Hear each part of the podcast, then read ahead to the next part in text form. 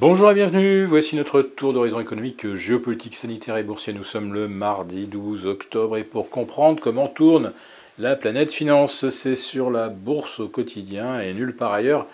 Euh, l'épisode du jour s'intitulera euh, Il y a des pénuries partout, euh, bah, sauf d'acheteurs en bourse.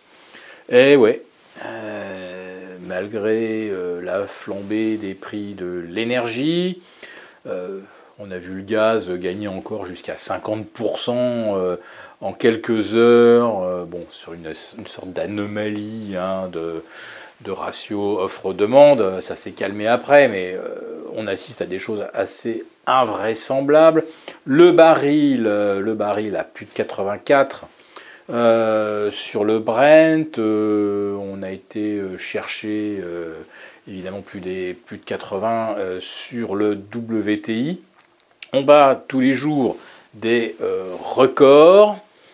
Et euh, chaque jour, on nous dit que euh, ça sera encore pire demain parce que parce qu'en Inde, il y a une pénurie de charbon. Il y aurait la même en Chine. on cherche du gaz pour se substituer au charbon. Alors que sincèrement, le charbon, ni la Chine ni l'Inde n'en manquent. En plus de ça, elles peuvent se fournir en quantité quasiment illimitée auprès de l'Australie, euh, auprès euh, de l'Indonésie, enfin c'est surtout Sumatra euh, qui permet de, ravitailler la Chine. Donc on a du charbon partout, mais voilà, on ne veut juste plus le consommer afin de, ne plus émettre de CO2. Sauf que la demande de biens manufacturés, elle est repartie comme une balle avec euh, les 10 000 milliards injectés par les diverses banques centrales pour contrer les effets euh, de la crise du Covid.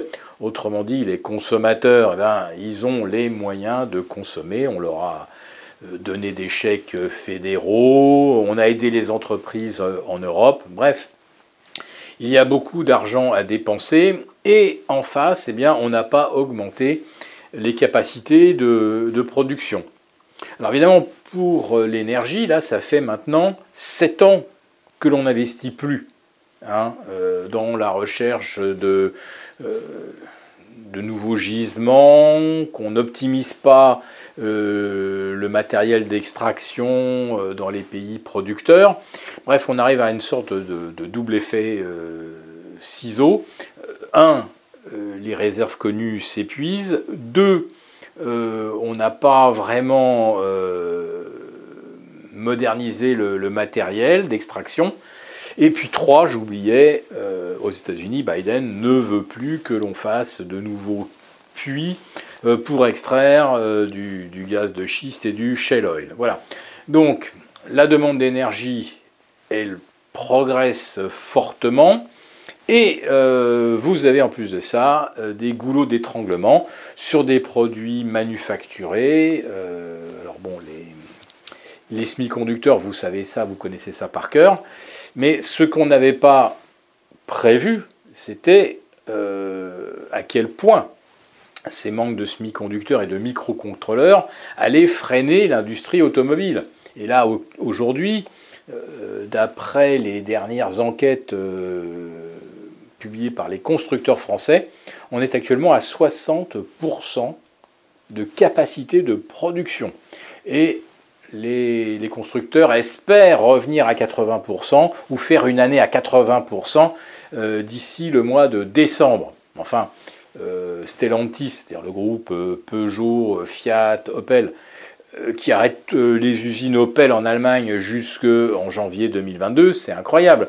Euh, il y a du chômage technique euh, pratiquement un tiers du temps, euh, même sur des sites comme Sochaux et, Mulhouse. Donc les pénuries, là, c'est véritablement quelque chose qu'on n'a pas connu de quasiment depuis, depuis l'après-guerre. Et puis bah, demain, on va s'apercevoir qu'il y aura des pénuries de, céréales, il y a des pénuries d'engrais, c'est quand même une, un, monde euh, complètement nouveau que nous découvrons aujourd'hui. Donc euh, ça n'a rien à voir, si, vous voulez, avec le second choc pétrolier de 1980-81. Cette année-là, le pétrole avait progressé de 16,5% parce qu'il était rare et qu'il y avait une situation de conflit, enfin il y avait un contexte géopolitique. Là, le pétrole et l'essence ont progressé beaucoup plus déjà depuis le 1er janvier euh, qu'en 1980-1981. Euh, et il n'y a pas de conflit, il y a juste euh, un déficit de, production. Voilà. et vous avez, face à ces multipénuries, vous avez des gens comme Goldman Sachs et comme JP Morgan qui vous expliquent, eux, que l'inflation va être transitoire et qu'il faut acheter des actions. Là, maintenant, il faut profiter du creux.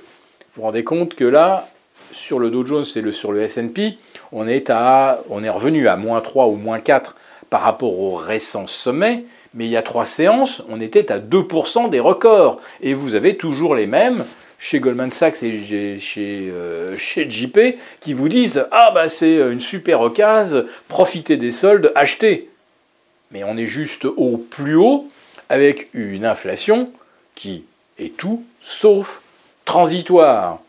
Donc, euh, manifestement, pour l'instant, il y a pénurie de tout, euh, sauf d'acheteurs en bourse. Mais moi, je vous fais le pari que ça sera la prochaine pénurie une pénurie d'acheteurs quand euh, tous les naïfs auront cessé de croire ce que racontent Goldman Sachs, JP Morgan et euh, euh, Jérôme Powell. Voilà, on vous retrouve demain pour une quotidienne et jeudi pour notre live avec nos abonnés de la lettre des affranchis. À très bientôt.